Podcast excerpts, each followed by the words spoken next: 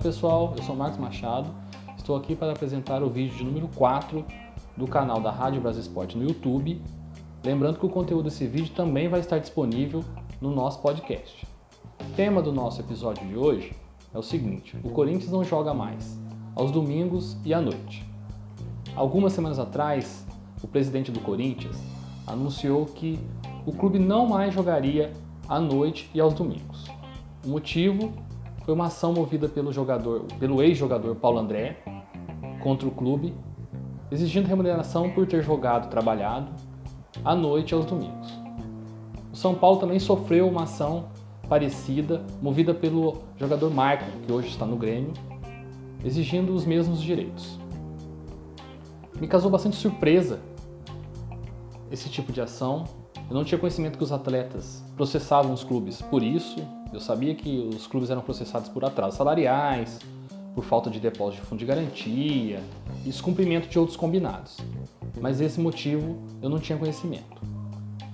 Fiz algumas pesquisas, algumas leituras e um blog na Globoesporte.com do PVC trouxe alguns pontos interessantes da minha visão e eu queria aqui compartilhar com vocês.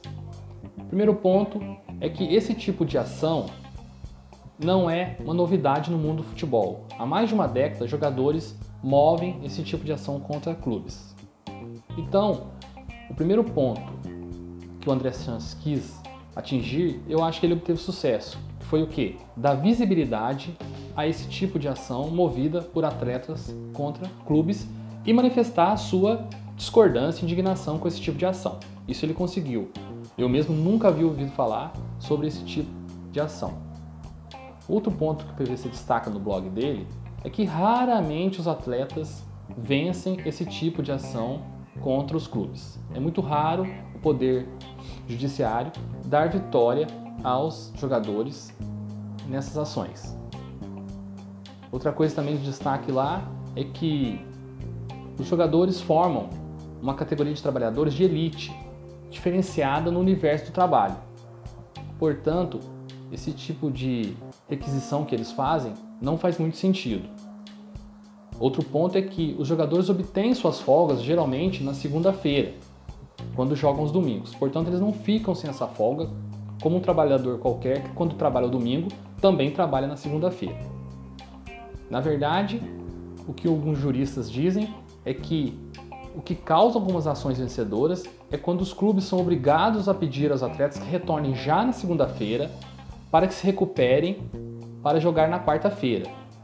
Isso sim é comum e muito comum no calendário do futebol brasileiro e deve ser muito comum na volta dos campeonatos após a pandemia. Portanto, gente, em resumo, o que o André Sanches quis foi dar visibilidade, fazer uma certa pressão para que esses tipos de ações não ocorram mais contra os clubes. Ele quis tornar muito visível que os jogadores estão processando os clubes por ações requerendo coisas sem cabimento. No blog do PVC, os juristas que ele conversou também dizem que essas ações não fazem muito sentido nesse tipo de categoria de trabalhadores. É isso, pessoal.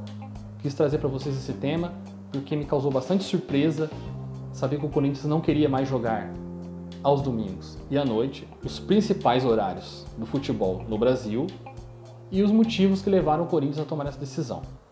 Mas é muito possível que isso não ocorra e que essas ações movidas por esses atletas não obtenham sucesso. Tá legal? Galera, foi isso. Muito obrigado. Até o nosso próximo vídeo. Tchau!